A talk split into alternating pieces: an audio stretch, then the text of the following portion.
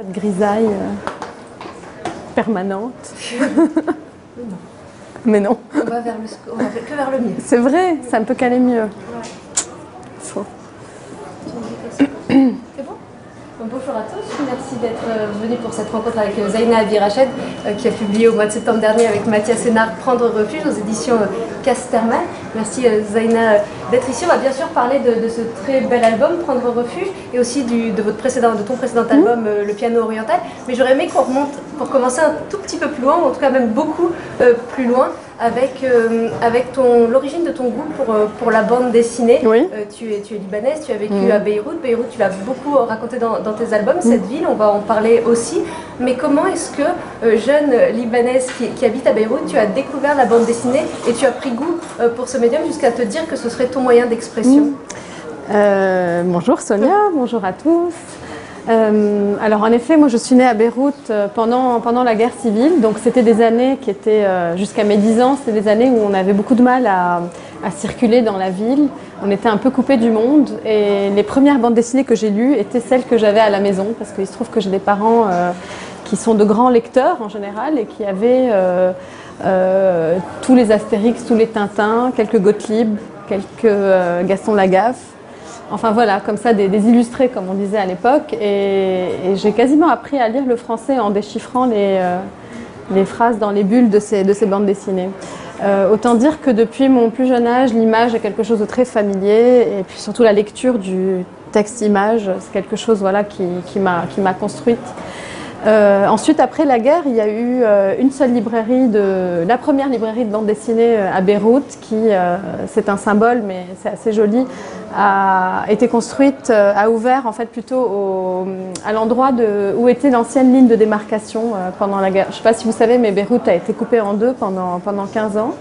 Moi, j'ai grandi côté est, et donc il y a toute une partie de la ville qui nous était confisquée et interdite. Et cette librairie de bande dessinée a ouvert euh, juste à un des endroits du passage entre l'Est et l'Ouest. Mais bon, on était déjà dans les années 90, donc euh, tout allait bien. Enfin, la ville était en pleine reconstruction euh, et euh, il ne s'agissait plus justement de, lignes de démarcation. Quoique, en fait, j'en parle, mais finalement, c'est assez présent dans, mon travail, même si, euh, même si la ville n'est plus, plus coupée en deux, même s'il y a de moins en moins de traces de la guerre, on a encore tous dans, notre imaginaire et dans notre rapport au territoire et à la ville euh, encore certaines, euh, certaines craintes, certaines frayeurs qui sont liées à, à, cette époque. Enfin, pour répondre à la question... Euh, oui, cette librairie. Voilà, cette librairie... Euh, auteurs qui n'étaient pas dans la bibliothèque familiale. Justement. Exactement. En fait, ils avaient... C'était un libraire qui, qui avait... qui connaissait très bien la bande dessinée, qui, qui avait choisi, voilà, presque un à un les livres qu'il vendait. Et donc, c'était de la bande dessinée plus contemporaine, disons. En tout cas, c'était des auteurs qui, euh, enfin, euh, disons qu'ils recevaient les livres à peu près au moment de, leur sortie. Euh, donc je suis passée de la bande dessinée franco-belge très classique à d'un coup comme ça des livres comme ceux de Tardy ou David B ou Marc-Antoine Mathieu qui était une, un vrai choc esthétique. Donc déjà le noir et blanc. Euh, Qu'est-ce qu'il y avait d'autre? Loustal, bon, c'est pas du tout du noir et blanc, mais c'est quelqu'un que dont j'ai beaucoup regardé le travail, notamment au niveau des, pour les cadrages, euh, pour la sensibilité de la, euh, de la mise en scène. Euh, Dupuis et Berberian, Munoz et Sampaio, enfin voilà, en vrac, tous ces, tous ces auteurs qui m'ont. je pense qu'ils m'ont. En fait, je, je me suis rendu compte que c'était des auteurs disons que c'était une bande dessinée plus contemporaine, plus présente. Et peut-être que pour la première fois à ce moment-là, je me suis dit que c'était possible d'en faire son métier. Euh, alors qu'au Liban, c'était pas du tout un métier envisageable à l'époque. Euh, enfin, jusqu'à maintenant, il n'y a pas d'éditeur de, de, bande dessinée. C'est la raison pour laquelle je suis venue en France, mais je suis en train d'avancer là. je vous laisse poser les questions. Quand tu as découvert ces, ces, nouveaux auteurs, c'était une période où tu étais adolescente, tu étais oui. encore, étais encore à l'école, et même si ça te faisait euh, prendre conscience que peut-être ça pouvait être un métier, à cette époque-là, c'était pas encore du tout d'actualité pour toi. Ce qui était non, pas du tout. les études. tu te disais pas, je vais plus tard dessiner professionnellement. non, non, c'est vrai, tu as raison. C'était absolument pas. Je m'étais jamais dit ça en fait. Euh, en effet, là, à cette époque, je devais avoir 16 ou 17 ans, donc il fallait passer le bac d'abord. et, j'avais une telle méconnaissance du, métier que je me souviens, je ne sais pas si je t'avais raconté ça lors d'une rencontre précédente, mais J'étais arrivée euh, un jour chez, ce libraire et j'avais acheté le tome 1 du, je crois que c'était Le sommeil du monstre de Bilal. Euh, et trois jours plus tard, j'étais venue demander le tome 2.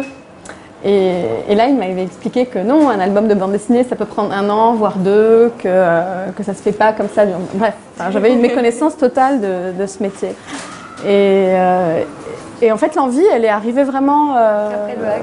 Elle est arrivée plus tard, oui. Euh, au moment de mes études, j'ai fait des études de graphisme à Beyrouth. Et euh, je me souviens qu'il y avait un groupe de réflexion. Euh... C'était à, Saint-Joseph ou bien à... Non, c'était à l'Académie libanaise des Beaux-Arts. Mais j'ai grandi près de l'Université Saint-Joseph. Et donc je faisais le trajet euh, tous les jours. Enfin bref, il y avait un groupe de réflexion euh, autour justement de la, du territoire et des traces ce dont je vous parlais tout à l'heure, c'est-à-dire les, les, traces inconscientes, voilà, de à quel moment je suis chez moi dans la ville, à quel moment je suis chez l'autre, toutes ces questions, voilà, de, de territorialité et d'identité liées au, au, territoire. Et c'est là que la première fois, je me suis mise à écrire d'abord. Et très vite, euh, je me suis rendu compte que j'avais besoin du rapport du texte à l'image. Et j'ai commencé à dessiner. Et puis, au bout de quelques jours, j'avais fait euh, ma première bande dessinée. Beyrouth Catharsis. Beyrouth Catharsis, exactement. C'était en, en, 2001, je crois. Et justement, dedans, c'est intéressant. Tout à l'heure, tu, tu, racontais la séparation entre l'Est et l'Ouest oui. de Beyrouth Catharsis. Tu évoques justement le fait que tu étais persuadée euh, de vivre dans une impasse jusqu'au jour oui. où le mur a été, euh, a été démoli et d'un seul coup tu as réalisé que, bah, que, que, voilà, Beyrouth était beaucoup plus, plus grande et plus vaste et tu écris, je crois que c'est dans cet album où à la fin il y a écrire ce, ce jour-là Beyrouth est rentré en moi oui. et, et c'est quelque chose qui, qui, est très fort quand on le lit en pensant aux albums que tu as fait par la suite où Beyrouth est toujours très très mmh. présente. C'est vraiment important pour toi justement à partir de, de ce point de départ d'avoir continué à explorer et d'être justement dans ce côté laisser des traces, c'est-à-dire ne pas mmh. oublier qu'il euh, y a eu une guerre, ne pas oublier qu'il y a eu des souffrances, ne pas oublier que le territoire avait été divisé. C'était ça qui, qui ouais. était important pour toi dans, dans l'idée de, de, continuer à travailler par rapport à cette ville? Mmh. bah, C'est-à-dire qu'au tout début, euh, je pense que si je me suis mise à écrire et à dessiner, c'était justement euh, pour ça, pour parler de ça, pour garder une trace dans une ville qui, au contraire, enfin, dans une ville où on n'a pas fait de travail de mémoire, où euh, même aujourd'hui, jusqu'à aujourd'hui, les programmes d'histoire euh, dans, les, dans les livres scolaires s'arrêtent euh, le 13 avril 75, qui est le premier jour de la guerre civile. Euh, dans une ville où, au moment de la reconstruction, on a, on a décidé, on a plutôt pris le parti d'effacer des traces, de détruire certaines choses qui auraient pu être construites pour garder un certain patrimoine. Là, non, il y a eu un choix politique justement de faire table rase.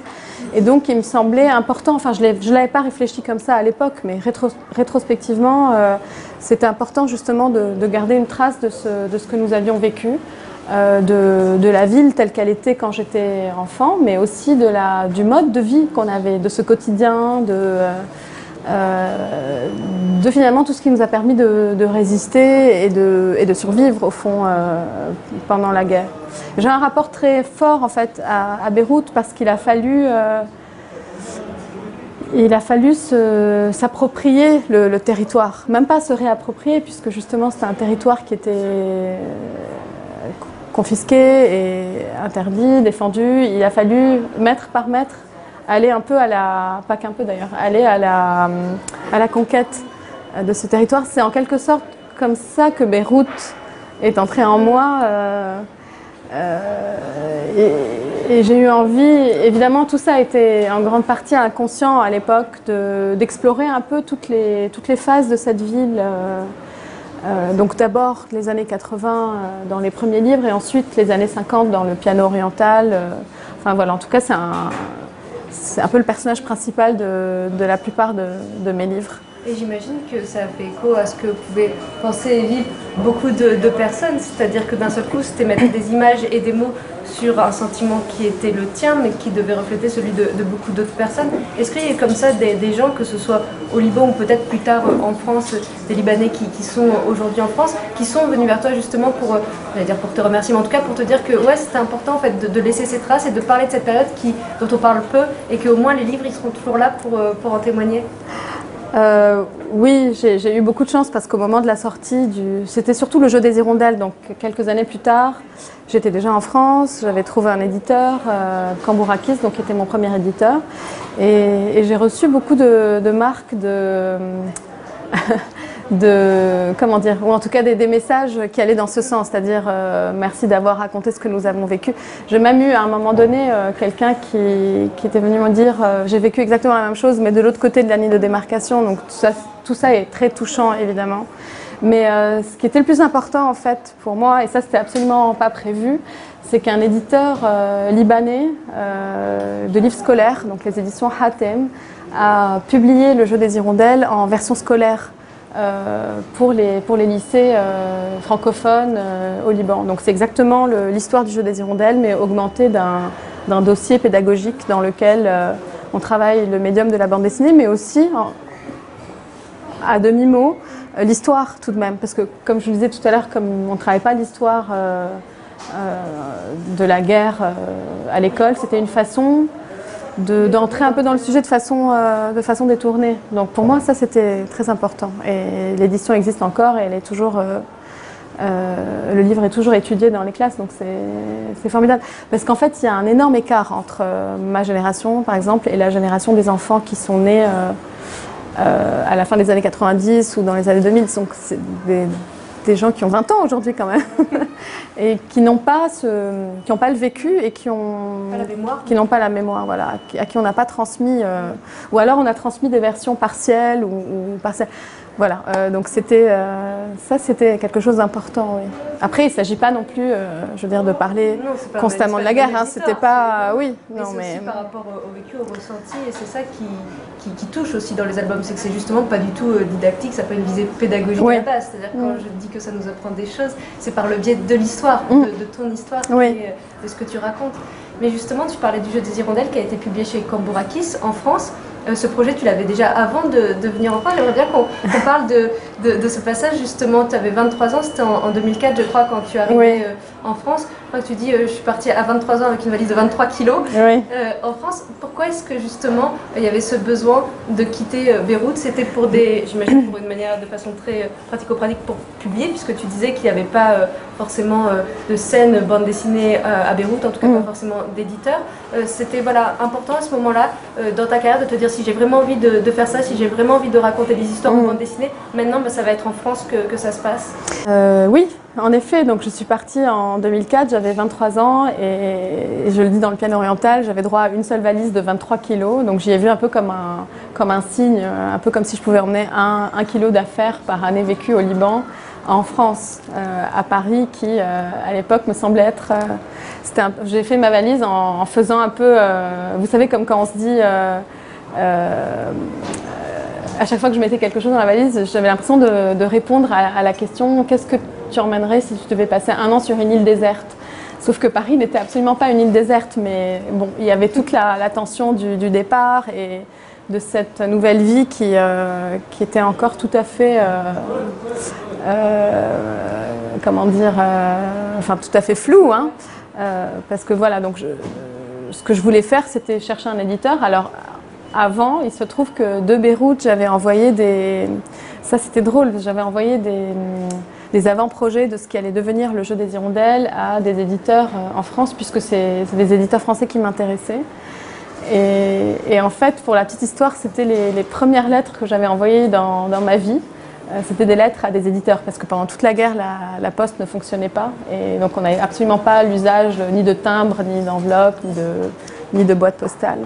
Et les premières lettres que j'ai reçues dans ma vie étaient des lettres d'éditeurs. Je me souviens de l'émotion de voir euh, un bout d'enveloppe euh, dépasser de la, de la boîte aux lettres euh, qui jusque-là, qui ne fermait même pas à clé parce qu'on n'en avait tellement pas l'usage que voilà. Et donc c'était des lettres de refus, malheureusement, mais ça ne m'a pas découragée. Donc je me suis dit voilà, je tente ma chance, ne serait-ce qu'un an pour rencontrer des gens dont c'est le métier aussi pour essayer de comprendre euh, ce que ça veut dire quoi d'être auteur de bande dessinée, euh, comment, comment ça fonctionne, rencontrer des éditeurs. Et j'ai eu, euh, eu du bol parce que j'ai rencontré Cambourakis assez vite.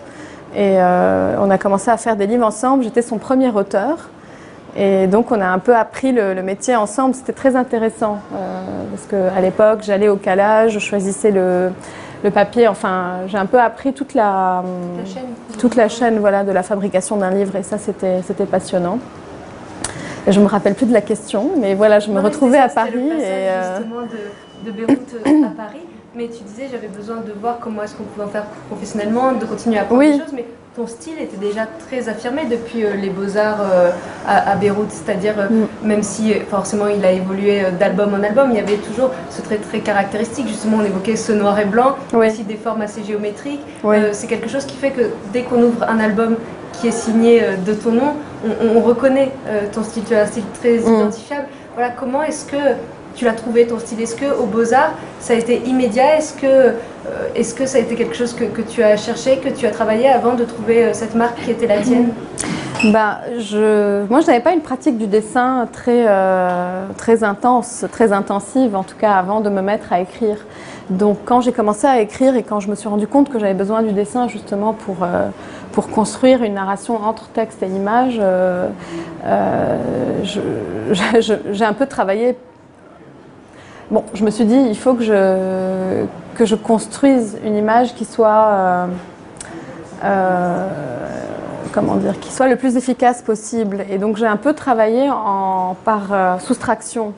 Je me suis dit qu'il fallait que je me débarrasse de tout ce qui n'était pas indispensable. Et là, je me suis débarrassée de la couleur en premier, très vite. Et, ensuite, petit à petit, en tout cas dans les, deux premiers livres, j'essaie de construire une image qui soit justement efficace et avec une économie de moyens. Donc il y a finalement dans Beyrouth Catharsis, il y a très peu de choses et ça demande de- une grande réflexion parce que quand on enlève, plus il y a du blanc, euh, plus il faut que le, ce qui reste soit construit et que ça, soit équilibré, et que du coup, pourquoi on a gardé cet élément et pas celui-là, en fait, tout fait sens quand on travaille euh, de cette façon par, euh, par soustraction. C'était hyper intéressant parce que euh, ça a l'air très simple, mais en fait, ce sont des images qui sont extrêmement réfléchies. Et ensuite, au fur et à mesure des livres, avec le jeu des hirondelles, j'ai commencé à travailler un peu le motif et les onomatopées, ce qui va devenir un peu une marque de fabrique. et, euh, et à m'amuser justement avec euh, tout, ce que ça, tout ce que le noir et blanc peut avoir de, décoratif aussi. Euh, vraiment dans quelque chose qui ressemble presque à de la dentelle, des répétitions. et en parallèle, au contraire, l'usage du noir et blanc comme quelque chose de très. comment dire très simple finalement. Je regrette de ne pas l'avoir entre les mains, mais euh, je ne sais pas si quelqu'un a le jeu des hirondelles. Ah, je peux vous l'emprunter Merci. Tout casse. non, mais voilà, par exemple, d'avoir des pages euh, comme celle-ci où euh, le blanc est, quel- est très conceptuel en fait, euh, où euh, où il n'y a pas grand-chose de dessiné, mais où euh, le blanc vient, vient dire le vide euh, euh, et le noir le plein pour le coup, ou à l'inverse des choses très, disons, comme cette page-là, plutôt très travaillée avec voilà, quelque chose qui est un peu de l'ordre du, euh, de la dentelle, du détail. euh, il y a quelque chose Voilà. justement qui est, justement, tu évoques la, la finesse, il y a la finesse justement des, des détails, du jeu sur les motifs, le jeu sur les répétitions, Mm. euh, les traits. Et il y a quelque chose justement de l'ordre du contraste qui est très intéressant entre cette finesse et le côté effectivement du noir et blanc qui a un Mm. côté un peu brut, un peu Mm. plus euh, imposant et qui fait qu'on est toujours sur euh, un équilibre. C'est-à-dire qu'on a pas, Oui. on sent que c'est sensible et en même temps on sent que ce soit fragile. Oui. C'est toujours. Oui, c'est bien vu ça. Il y a quelque chose de très, de très puissant et de très fort dans, dans le noir et blanc et dans l'économie de moyens. Et moi, ce qui m'intéresse beaucoup, euh, c'est que j'ai l'impression que ça, ça laisse plus de place au, au lecteur. C'est-à-dire quand on propose une, une- une image en noir et blanc, c'est une image qui est assez synthétique, qui est très graphique et qui n'est pas, qui est pas fermée. Enfin, Pas et que j'ai l'impression que, que le lecteur peut plus s'y, euh, Projeter de choses. oui, voilà, projeter d'émotions, de vécu, de, d'imagination. euh, et ça, c'est un aspect qui m'intéresse beaucoup.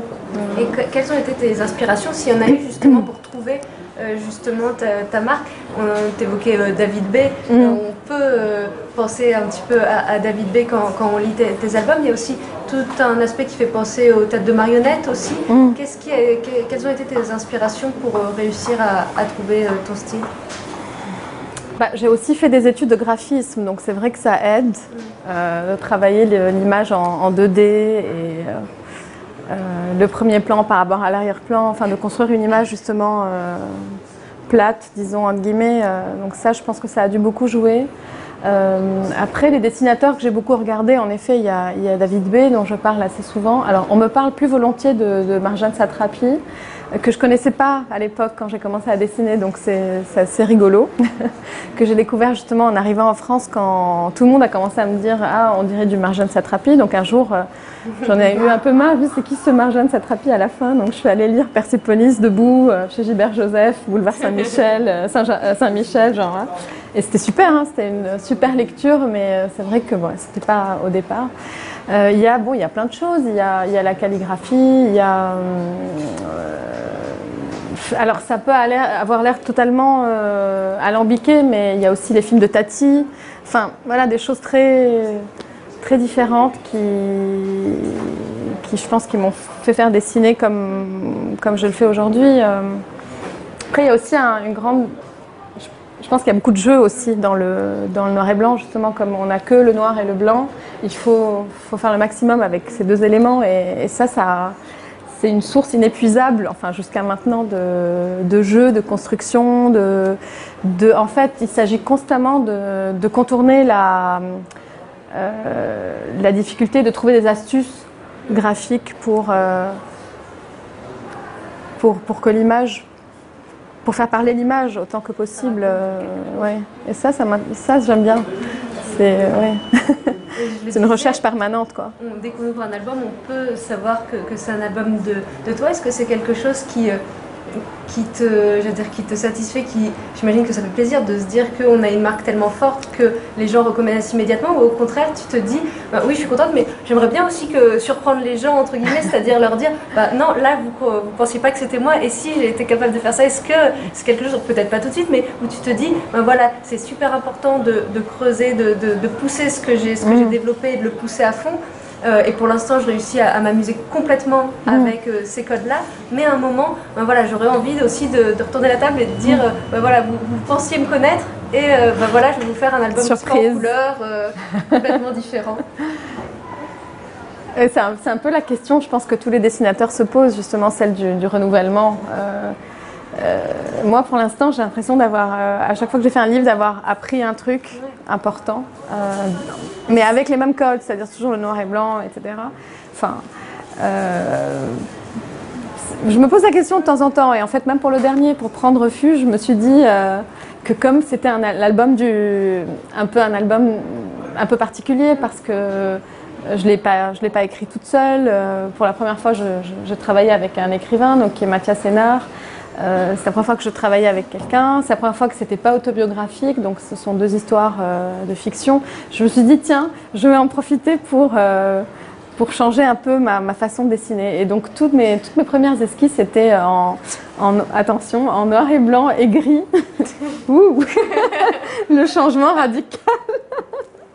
Et, et en fait, c'était absolument pas l'album à faire en gris parce que c'est juste, il raconte justement des histoires d'amour, euh, euh, des choses très subtiles mais en même temps très tranchées.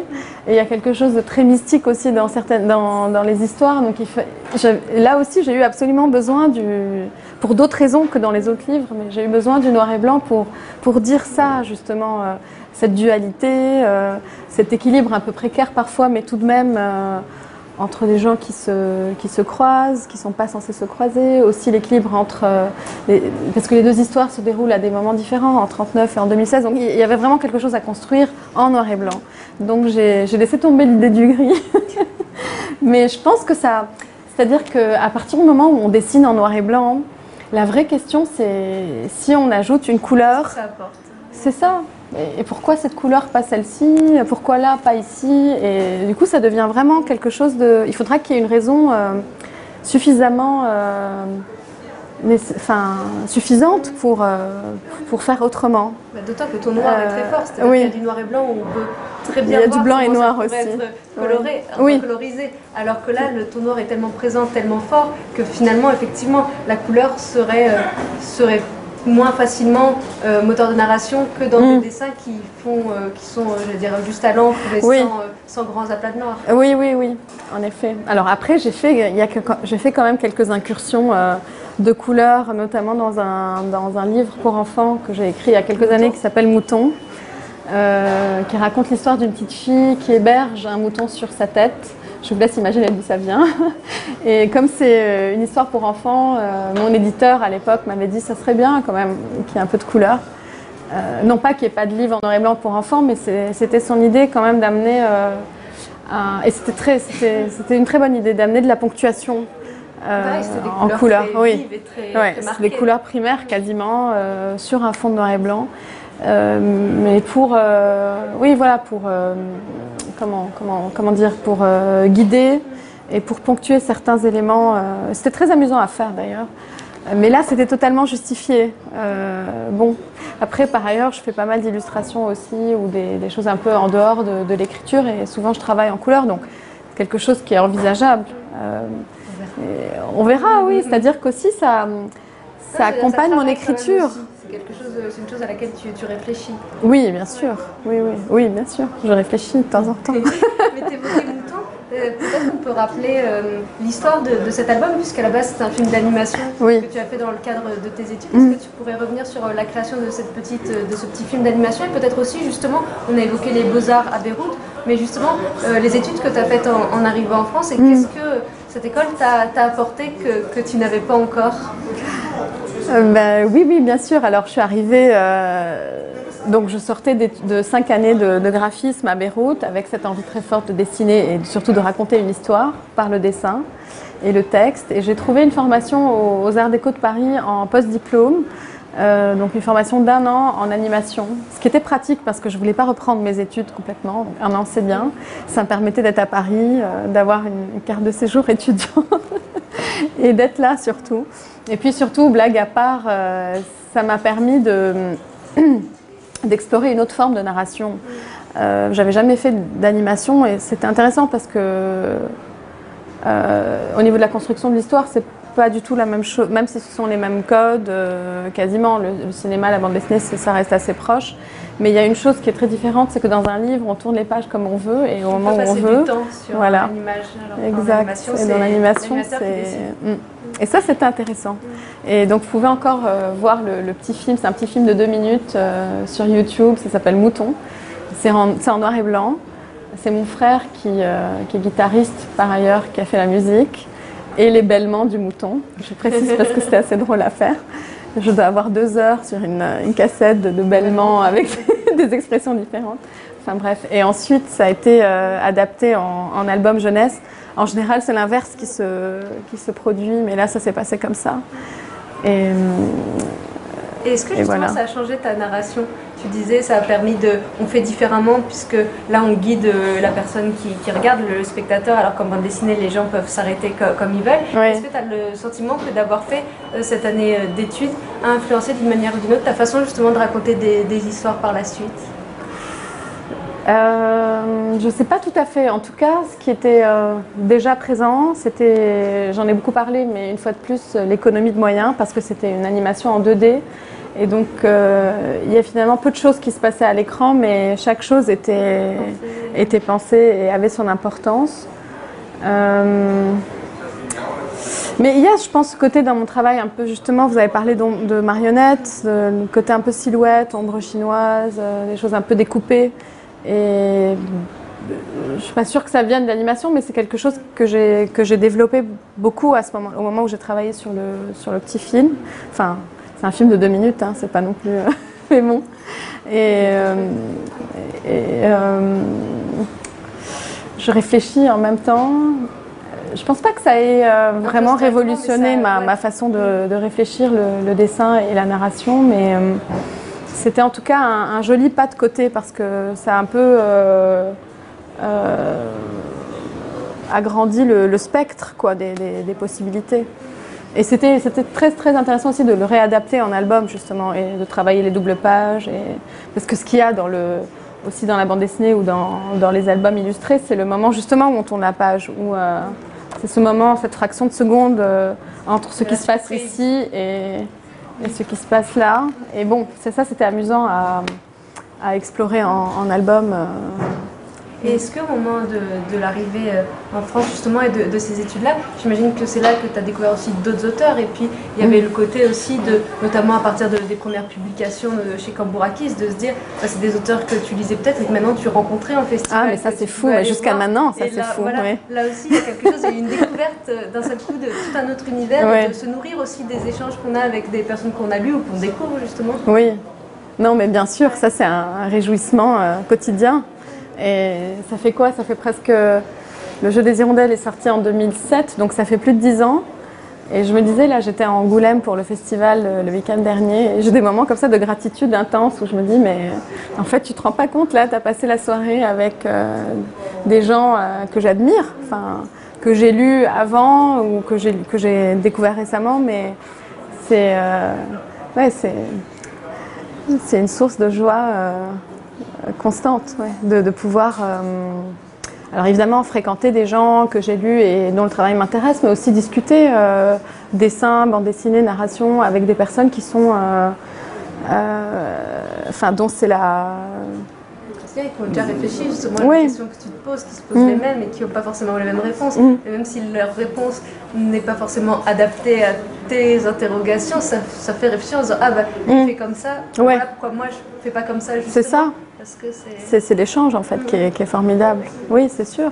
Oui, oui. Et j'imagine qu'il y en a eu beaucoup, notamment à partir du, du piano oriental, puisque c'est Mm. un album qui, qui t'a permis aussi, j'imagine, d'élargir encore plus le public, puisqu'il a eu un très bel accueil Ouais. En- France, que ce soit par la critique et par le, Mm. le public. Euh, J'aimerais qu'on revienne sur, euh, sur ce piano oriental, Ouais. tu l'évoquais tout à l'heure. Il est question de, de Beyrouth, encore une fois, mais d'un point de vue différent euh, des précédents albums, puisque là, tu ne racontes pas les années de guerre telles que tu les as vécues, mais Mm. tu racontes l'histoire de, de ton grand-père Mm. qui a inventé un, un piano un petit peu particulier. Comment est-ce que t'es venu l'envie de, de raconter cette histoire? C'était justement en te disant, en partant de Beyrouth, pour te dire qu'est-ce que je pourrais raconter qui soit différent de ce que j'ai déjà raconté, mais qui euh, soit encore euh, au centre de cet album, ou bien c'est euh, d'un seul coup d'être d'être retombé sur une photo ou, ou un souvenir de, de ce grand-père qui t'a donné envie C'était quoi le, le point de, de départ et comment ensuite tu as construit ce récit autour de, de cette figure de ton grand-père et de son piano oriental? Bah, le point de départ, c'était vraiment le, le piano, ce qui existe. hein. c'est un piano, un piano droit qui ressemble à tous les autres pianos droits du monde et qui a toujours été euh, chez mes grands-parents à Beyrouth. Et pendant toute mon enfance, j'ai entendu euh, un milliard de fois euh, c'est le piano de ton arrière-grand-père. Ok. Sans vraiment savoir ce qu'il avait de spécial. Et puis il y a quelques années, il y a une dizaine d'années, je m'y suis intéressée parce qu'il y a enfin, on a dû le déménager. Enfin, je vous passe les détails. Tout d'un coup, on a reparlé de cet instrument, et donc je m'y suis intéressée pour la première fois de façon plus précise, et je me suis rendu compte que c'était, euh, un instrument euh, assez extraordinaire en fait. euh, parce que donc mon arrière-grand-père, dans les années 50, était passionné de, piano et de musique orientale. Et il a toujours voulu, ça je l'ai appris après parce que j'ai fait des recherches, allier ces deux passions. Et son idée c'était de... Il tenait absolument à pouvoir jouer la musique orientale sur son piano droit.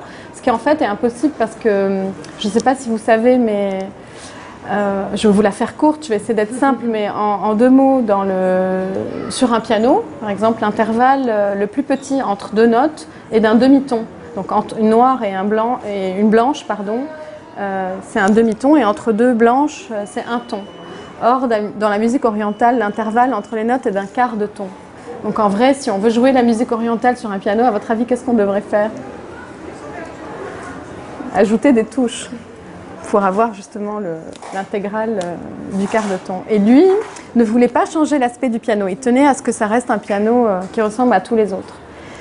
Et, euh, donc il a mis euh, 10 ans à, démonter, remonter son piano pour chercher une, solution mécanique. Et un jour il a trouvé, il a remplacé la pédale de la, sourdine, donc qui est la pédale du milieu, dans un piano qui en comporte trois, euh, par une pédale qui, quand on l'appuie, euh, fait décaler tous les marteaux à l'intérieur du piano. Vous voyez comment c'est fait un piano Et donc évidemment, il a ajouté des cordes pour que ces, ces marteaux tapent sur euh, quelque, sur résonnent. Et, et donc comme ça, ça a l'air simple, mais enfin il a mis 10 ans à trouver le- la solution. Comme ça, quand on appuie sur la pédale, on arrive à jouer le quart de ton. Mais c'est pas fini parce que quand on relâche la pédale, ça redevient un clavier tempéré.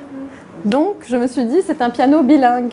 Et à partir de là, la structure du livre s'est mise en place parce que je me suis rendu compte que ce piano existe, il existe encore et mon arrière-grand-père euh, a eu la vie que, je raconte euh, dans le piano oriental, mais tout de même, c'était un peu tout d'un coup la métaphore euh, parfaite de la double culture, du bilinguisme, de, ce que ça fait d'être parfois entre deux pays, de culture, euh, d'avoir la richesse aussi euh, de, de connaître les deux possibilités, disons. Euh, et, et c'est construit comme ça la, la structure du, du livre, le piano oriental, qui est un peu un, un va-et-vient entre euh, le Beyrouth des années 50 euh, de mon arrière-grand-père et mon, mon itinéraire que je vous ai un peu, euh, un peu raconté justement de Beyrouth à Paris, et avec ces deux langues maternelles qui sont le, le français et l'arabe. Et, euh, alors évidemment, c'était la. Mais ça, c'est. ap- Après, je, me suis rendu compte que c'était aussi la. Le moment idée, enfin le, le prétexte en or finalement de, pour dessiner le Beyrouth des années 50, qui est un Beyrouth qui, je pense, fascine beaucoup de, beaucoup de Libanais, beaucoup de Beyrouthins, pour lesquels peut-être on a un peu de nostalgie alors même qu'on ne l'a pas connu. Je regarde, je sais qui je regarde dans la salle. Et, hum, et donc c'était l'occasion rêvée de justement de retravailler euh, le dessin euh, de cette ville à partir des photos d'archives. euh, et j'avais envie de l'entendre en fait. Des photos de famille, mais aussi des, il y a énormément de cartes postales euh, et il y, a, énormément de traces en fait de, ce Beyrouth-là qui était, euh, la période dorée en fait de mes grands-parents euh, euh, qui, malheureusement c'est une ville qui n'existe plus tout à fait euh, aujourd'hui. Donc il y a aussi toute cette part de fantasme. Enfin, j'avais envie de, oui, de, recréer même en quelques pages l'atmosphère de, de ce Beyrouth et j'avais envie qu'on l'entende presque euh, en tournant les pages. Et par rapport justement, tu évoquais euh, cette double culture. Qu'est-ce que dans, dans le dessin, au-delà de, de t'avoir donné un thème de prédilection qui est euh, cette ville de, de Beyrouth, en quoi euh, tu penses que ta, ta, ta vie jusqu'à tes 23 ans et même plus tard Mm. euh, au Liban, à Beyrouth, euh, t'a nourri en tant qu'autrice dans, dans ta façon de raconter les choses ou dans ton trait ou dans qu'est-ce qui dans ce que tu fais dans ton travail tu penses a, a une influence de, de- du Liban? C'est intéressant comme question. Difficile. Euh, je dirais tout comme ça, mais c'est pas tout à fait vrai parce qu'il y a eu aussi, euh, il y a sûrement des choses que j'ai que j'ai acquises en étant justement un peu loin l'éloignement géographique, mais aussi euh, émotionnel, qui fait que j'ai peut-être peut-être parfois repensé, pensé différemment, en tout cas restitué différemment. Mais je, moi, j'ai l'impression que qu'en faisant ce métier, je reste très proche de, l'enfant que j'étais. euh, euh, et, moi, dans mon enfance, voilà, j'ai eu la chance d'être. euh, Enfin, c'est bizarre de le dire comme ça, mais j'ai eu la chance d'être très protégée dans un pays très dangereux. Et, je crois que c'est cette, dualité-là qui a fait que peut-être. C'est difficile de répondre à cette question comme ça, il faudrait plusieurs heures en fait. Euh, mais euh, mais c'est vrai qu'on a, et je ne suis pas la seule, hein, mais c'est vrai que pendant le, dans, ces, dans ce temps de guerre, ou en tout cas dans ces soirées interminables, euh, ces moments où on ne pouvait pas aller à l'école, où on ne pouvait pas vraiment circuler en, ville, on était un peu privé de l'extérieur. Il y a eu, je pense, chez beaucoup de, Libanais de mon âge, et, enfin chez beaucoup de Libanais en, enfin de mon âge, je précise parce qu'on était trop jeunes pour, pour justement euh, euh, prendre des armes ou, euh, ou militer. Ou, donc on, était à l'intérieur, dans, dans les appartements, et je pense que c'est développé une grande sensibilité à la, construction d'un monde imaginaire, un peu pour échapper justement à tout ça. Moi, je me souviens qu'on nous racontait beaucoup d'histoires, mais comme, comme on raconte aux enfants, mais tout d'un coup, ça prenait une, je pense, une, une importance plus grande parce que c'était une nourriture euh, avec, enfin, qui était rare en fait. Euh, tout euh, simplement, oui, et qui permettait justement de euh, d'imaginer autre chose que ce, que ce quotidien qui n'était pas forcément hyper drôle. Je pense que ça marque. Enfin, là, je réponds un peu en vrac comme ça, mais je pense que tout ça doit marquer, doit construire un, certain, euh, une certaine sensibilité aux choses, même aux choses minuscules. Je m'en suis rendu compte au moment du jeu des hirondelles. C'était vraiment le, quotidien que j'avais envie de décrire, mais le quotidien dans la moindre couture du, fauteuil, enfin la couture sur un coussin ou quelque chose de l'ordre de la sensation vraiment. Euh, euh, parce qu'il y a eu à un moment donné une certaine privation, tout simplement. Voilà, je ne sais pas si. Je peux continuer à répondre peut-être, euh, ça, va me venir euh, petit à petit, mais. euh, Et quand ce créneau oriental dont on parlait est sorti, c'est à ce moment-là que je fais des petits sauts dans le temps. C'est à ce moment-là que, que tu as rencontré Mathias Sénard qui lui venait de Mm. sortir son roman La Boussole. Mm. Et ça a été immédiat, justement, la, la Ouais. rencontre et de se dire que, c'est, que vous aviez deux univers qui, qui étaient très proches et qui en tout cas pouvaient échanger. Oui, c'était drôle. C'était comme, un, comme si on avait rendez-vous, en fait. Parce qu'on s'était lu. Euh, lui avait, connaissait mes bandes dessinées. Moi, j'avais lu euh, la plupart de ses livres au moment où on s'est rencontrés. Et c'était une rencontre euh, tout à fait. Enfin, pas par hasard, parce que quelqu'un nous a, a eu la bonne idée de nous inviter à partager une table ronde au, au Salon du livre francophone de Beyrouth en 2015. Donc, nos, nos deux livres venaient de sortir, Le piano oriental et, et Boussole. Et on s'est rendu compte, mais euh, en quelques minutes, qu'on avait énormément de choses. en commun euh, humainement, quoi, pas seulement dans, dans, dans nos- dans notre travail d'écriture. Et, et c'était très chouette parce qu'on a continué à se voir euh, toute l'année euh, après la sortie de nos livres, pour les mêmes raisons, c'est-à-dire sur des salons où, euh, on- à un moment donné, on a monté une lecture dessinée où Mathias lisait un poème euh, intitulé Beyrouth, qu'il a publié plus tard. Et moi, je dessinais en, direct sur, scène euh, pour accompagner ces mots. Donc, on a fait des petites choses comme ça ensemble qui étaient un peu les prémices, mais on ne le savait pas à l'époque, de, de la construction d'un univers commun. Jusqu'à, jusqu'au moment où c'était en septembre 2016, je crois, donc un an après notre rencontre, euh, où euh, on prenait un café et puis il m'a dit bah, quand est-ce qu'on fait un livre ensemble? Et moi je lui bah, quand tu veux. euh. Enfin, comme ça, quoi. Je pensais pas que deux jours plus tard, il allait m'envoyer un synopsis et qu'on allait, on allait y aller. Euh, voilà, donc ça s'est passé comme ça, un peu dans la, la joie et l'allégresse au début. Et ensuite, euh, quelque chose de plus, euh, plus organisé, quoique. Parce que pour lui, c'était aussi une première fois, puisqu'il n'avait jamais écrit de bande dessinée. Enfin, il a, il a fait un livre illustré dont le titre m'échappe. Euh, Tout sera oublié, je crois, chez Actes Sud. Euh, mais là, ça, une non, c'était oui, voilà. Donc il n'y avait pas de travail du, de la conception du texte par rapport à l'image et vice-versa. Et donc on a travaillé pendant deux ans à distance parce qu'on ne vit pas dans, le même, dans la même ville ni dans le même pays d'ailleurs. Euh, un peu comme une longue conversation de comme quoi est ça. parti C'est-à-dire que justement, comme vous l'avez fait ensemble, c'était quoi son point de départ à lui Il avait déjà ces deux histoires, on le disait tout à l'heure, Oui. l'histoire en 39, l'histoire euh, dans aujourd'hui à Berlin avec euh, cette jeune syrienne Mm. qui, qui débarque. Que- Qu'est-ce qui était déjà posé au départ et comment est-ce qu'ensuite vous avez échangé pour Mm. en arriver à, à prendre refuge tel qu'on le connaît aujourd'hui? Bah, au début, c'est-à-dire dans le premier mail qu'il m'a envoyé, il y avait déjà les ingrédients euh, importants qui m'ont donné envie d'y aller. Il y avait euh, le site de Bamiyan et les Bouddhas géants. Alors ça, déjà, j'ai lu ça, je me suis dit, c'est pour moi. Euh, il y avait euh, l'histoire d'amour en, miroir, donc euh, en 39 et en 2016. Il y avait l'idée que ça se passe à Berlin aussi. Et en fait, la partie afghane était déjà. je pense que c'est une, c'est une histoire que Mathias avait envie de- d'écrire depuis très longtemps, donc elle était déjà quasiment prête dans sa tête. Et après euh, comment le mettre en regard avec Voilà. 2016 Euh, et- ce qu'on a fait, c'est que donc il m'a envoyé la partie afghane en, je crois que c'est cinq ou six scènes. Euh, alors lui a pris le parti de d'écrire pour l'image, c'est-à-dire que tout, il a tout écrit à, à partir de dialogue. Il n'y a pas de voix off, il n'y a pas de narrateur. Ça m'a surpris un peu au début parce que quand on connaît son écriture, euh, c'est pas du tout ce qu'il fait d'habitude. Euh, et, et donc j'avais une, une liberté totale de, pour le découpage et du coup pour le rythme de l'histoire.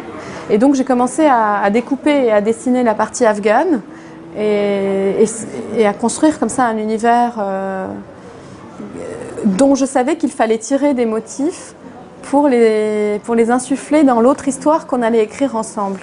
Et donc la partie berlinoise contemporaine, on l'a écrite à deux, euh, notamment pour la construction des personnages. Euh, moi, je me suis beaucoup servi de ce que je connais et de ce que j'ai vécu aussi un peu pour, euh, pour construire le, personnage de Neila, donc cette jeune femme qui vient d'Alep et qui se retrouve à Berlin.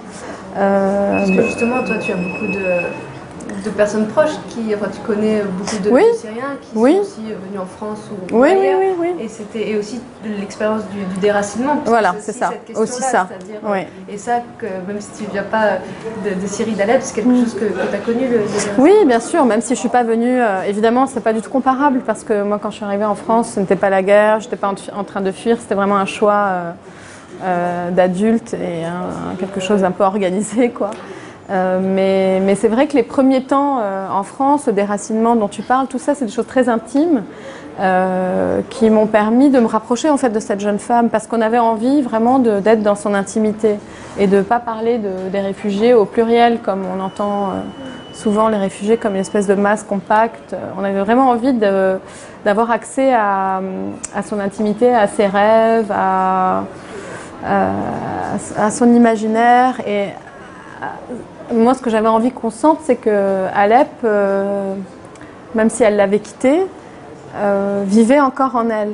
Et donc il y a un moment où elle dit que son, pays euh, perdu bat en elle. Et c'est drôle parce qu'on revient à ce qu'on a dit au tout début sur Beyrouth est entré en moi, je ne m'étais pas rendu compte, mais il y avait cette envie de justement de sentir que c'était quelqu'un de en mouvement. C'est pour ça que le titre c'est prendre refuge, c'est pas euh, chercher refuge ou trouver refuge. Il y a vraiment cette idée de l'action. En même temps, arrive Euh, pas à prendre Et voilà. Et, et en même temps, elle est un peu lestée par, euh, par ce qu'elle a dû abandonner, ce qu'elle a dû quitter. Et, ce- et en ce sens, c'est un peu un livre, je pense, sur même si on avait, on, on se l'était pas dit comme ça, on s'est rendu compte en l'écrivant que c'était aussi un livre sur la trace, une fois de plus, sur la trace que les choses qu'on a perdues euh, laissent en nous.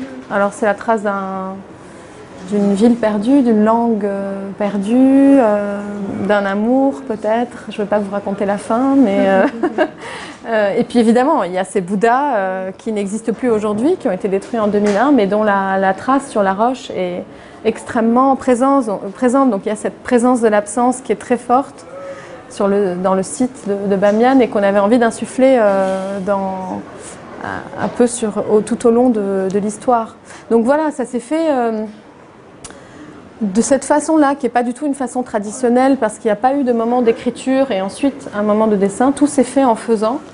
Euh, ce que je fais en général seul, mais là à deux, c'était un peu euh, un niveau au-dessus, euh, casse-cou un peu, mais très très intéressant parce que c'était vivant jusqu'à la dernière minute, quoi, le, le matériau. euh. Mais justement, on sent que l'histoire, notamment contemporaine, est une histoire que, je veux dire, presque que tu aurais pu raconter seule, qui aurait pu en tout cas être, qui correspond à des thématiques, à des choses que tu racontes dans tes albums.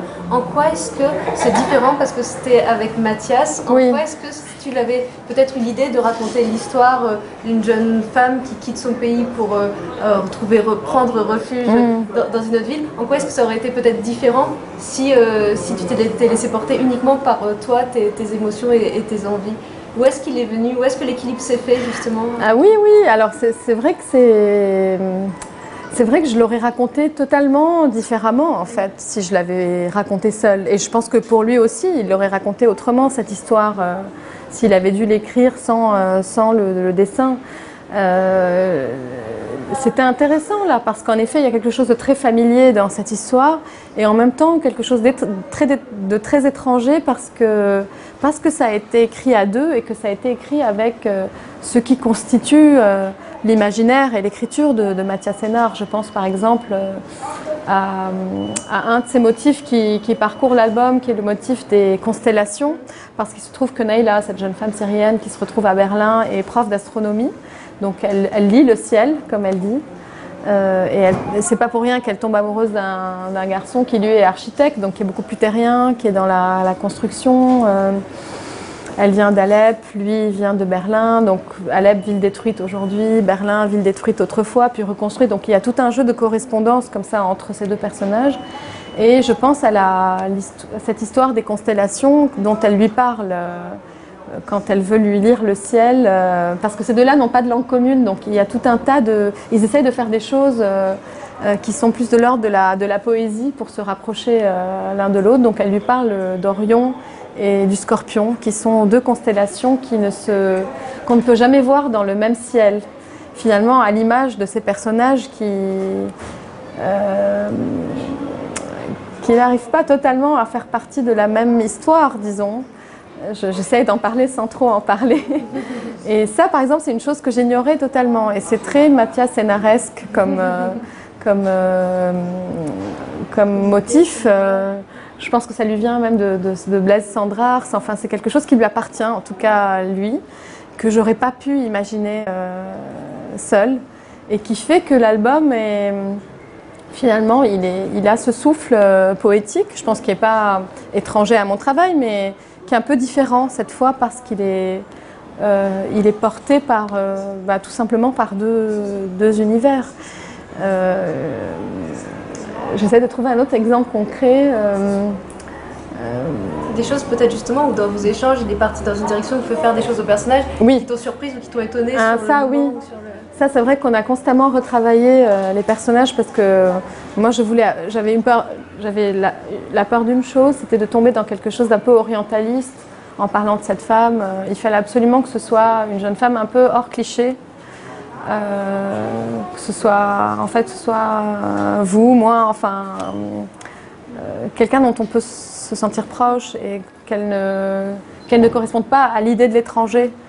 Euh, en tout cas vu de, l'Occident, à l'idée d'une orientale, disons. Donc ça, on a constamment euh, essayé de rééquilibrer. Euh, Et ce qui, ce qui t'a surprise?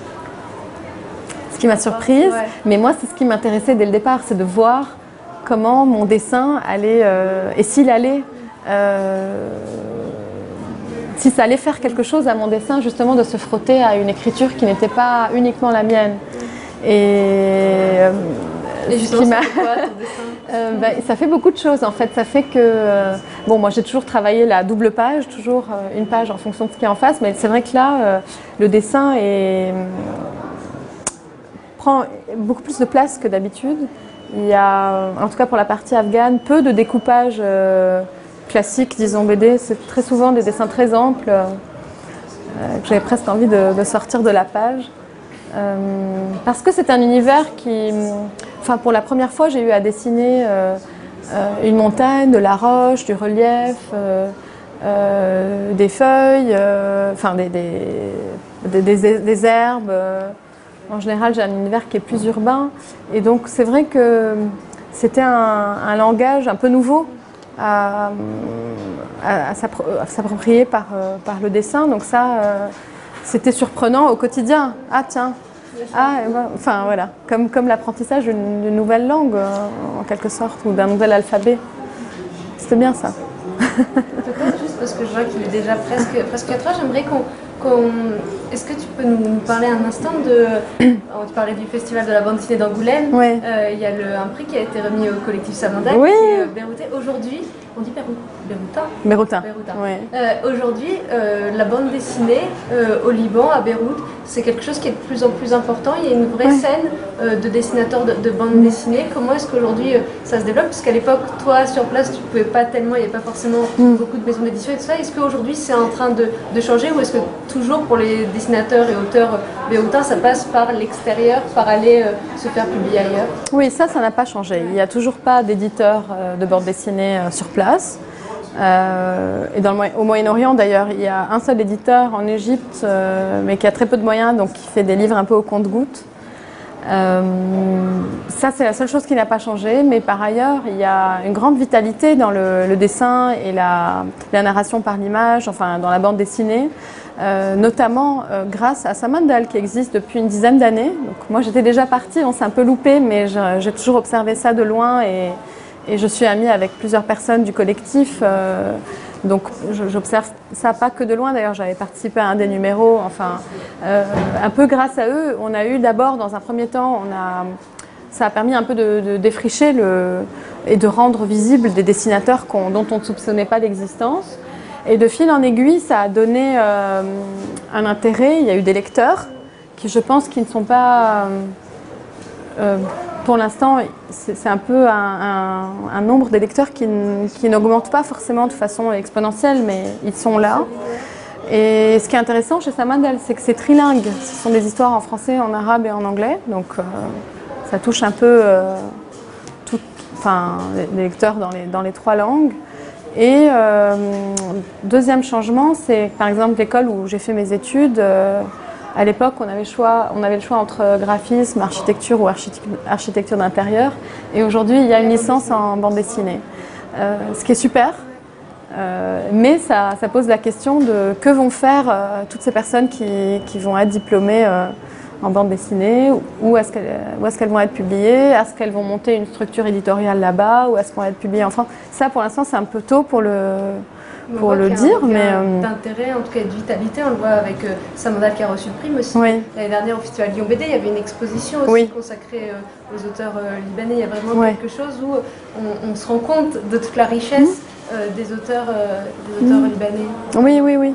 Oui, oui, tout à fait. Je ne sais pas si vous avez des, des questions à Zaina sur un sujet ou un autre, un livre ou un autre.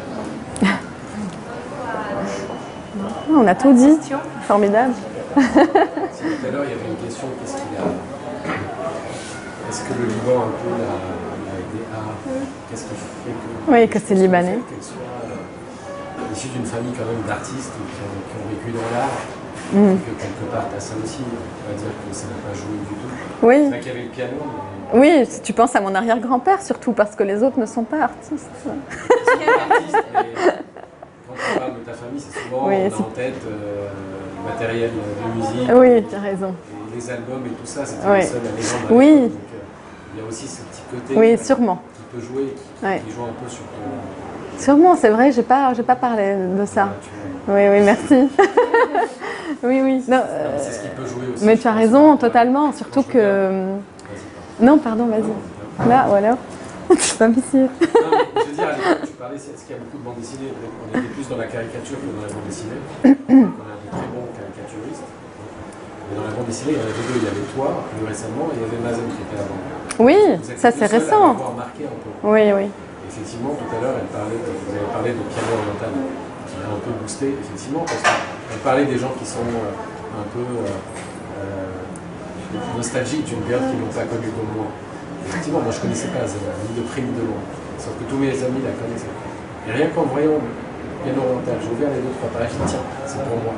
J'achète le bouquin, je vais pour le lire dans un musée et je tombe sur elle. Ah, c'est vrai, c'était drôle. Oui, oui. C'est hallucinant. Même. euh, Ça, c'est la magie de Beyrouth qui est. Voilà, Toute Non, petite. Tout ça, tout ça quelque part, voilà, il y a quelque chose. Oui. C'est vrai. Mais en fait, je pense qu'on est. Enfin bon, ce sera peut-être dit en off, je sais pas, mais c'est vrai qu'on est un peu. euh, On est vraiment touché quoi, par, euh, par cette ville, dans le sens. euh, on, est, on est pris, quoi. Comment dire? C'est-à-dire que c'est, très particulier parce qu'on a, on a vécu, euh, en tout cas pour ma part, la guerre, la, donc la destruction, la reconstruction et ce que c'est aujourd'hui. Et je pense que, alors je ne sais pas toi, mais moi je suis incapable aujourd'hui de regarder Beyrouth aujourd'hui, c'est-à-dire quand j'ouvre ma fenêtre et que je regarde Beyrouth, je ne la vois pas C'est-à-dire, telle euh, qu'elle. Je, je- je vois les strates qu'il y a en dessous et je peux, je peux pas vraiment aller dans un endroit. euh, Enfin, il y a peu d'endroits où, pour, que- pour la regarder euh, avec, au présent. Je sais pas si j'en ai envie, tu vois, c'est ça aussi que ça. Je pense que c'est ça aussi qu'il y a de particulier. Alors, on dit nostalgie, peut-être c'est un grand mot, mais il y a en tout cas cette présence de la des, des strates euh, historiques et... et. Quand on ne connaît pas la ville, et j'ai eu la chance d'y aller pour la première fois l'année dernière, et on les Mm. voit ces strates, même quand, quand on n'a pas connu l'histoire de la ville ou qu'on ne connaît pas bien la ville, on, on- on le ressent ça, que, Mm. et on le voit aussi tout simplement en passant d'un quartier à l'autre qu'il y a des strates et qu'il y a des choses. Oui. Oui, quelque oui. chose qui disparaît aussi. Oui, on l'entend beaucoup dans. Vous savez, au Liban, on ne donne pas, par exemple, quand on, quand on veut indiquer son adresse à quelqu'un, on ne lui dit pas j'habite rue, euh, au 38 rue Youssef Semani, parce que ça, c'est la meilleure façon pour se perdre. Il faut trouver des, des repères visuels. Donc, euh, tu vois l'université Saint-Joseph, et avant d'arriver à l'université Saint-Joseph, tu prends la première à droite. Voilà. Donc, il faut des repères visuels et un, un trajet mental. On construit un trajet mental. Ah, bon, ben voilà. Preuve que je ne dis pas de bêtises. et hum, pourquoi je vous raconte ça? Oui, et donc il y a encore aujourd'hui dans l'oralité une façon de nommer les lieux qui est la, la façon de les nommer il y a 30 ans. Et entre-temps, le lieu a changé, il n'existe plus, c'est devenu autre chose, euh, on l'appelle autrement.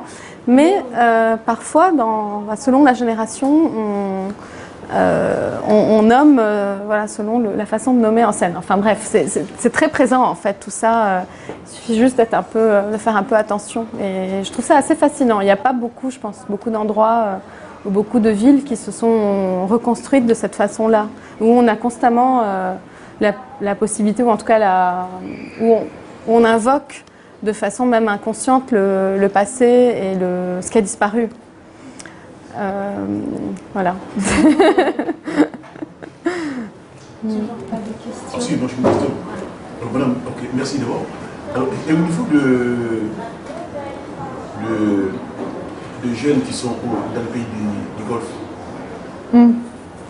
Gens, est-ce que est-ce qu'il a eu l'impact Comment est-ce qu'ils ont accueilli vos albums dans ces pays du Ah, je ne sais pas si je suis lue dans les pays du Golfe. Euh, si, je suis lue euh, à l'Institut français de, Dubaï. Ça, je sais parce qu'ils m'ont reçue pour un, atelier avec des collégiens il y a quelques années. Donc, je sais qu'ils connaissent mon travail et qu'ils ont un intérêt pour euh, ce type d'histoire. Mais je ne pourrais pas vous répondre dans la- en général. euh, je ne sais pas trop. Je sais que les instituts français font un, un très beau travail justement pour faire connaître les livres euh, français et francophones partout où ils sont. Mais d'une manière générale, je ne sais pas. Je ne saurais pas vous répondre. Mais il y, a beaucoup de, il y a beaucoup de Libanais en fait qui sont installés à Dubaï, en l'occurrence, puisque je parle de Dubaï, euh, et qui ont eu des enfants là-bas. Enfin, les- il y a beaucoup de gens d'origine libanaise qui sont, enfin, qui Et sont aussi- libanais, pardon, qui sont nés là-bas. il y a, il y a aussi beaucoup, beaucoup d'échanges entre, entre le Liban et les pays du. Ah oui, oui, Il bien y a- sûr. Il y a beaucoup d'échanges. Oui, oui, tout à fait. En fait, le Liban, c'est la plus grande diaspora dans le monde. Oui. Il y a tellement plus de Libanais en dehors euh, du Liban. Je crois que c'est le, le, le, le pays vient beaucoup plus à l'étranger. Mm. On dit qu'il y a trois fois plus de Libanais à l'étranger que sur le sol libanais. Tu te rends compte, ils rentraient tous en même temps. Mais je pense que c'est la, la, la plus grande euh, dans le monde.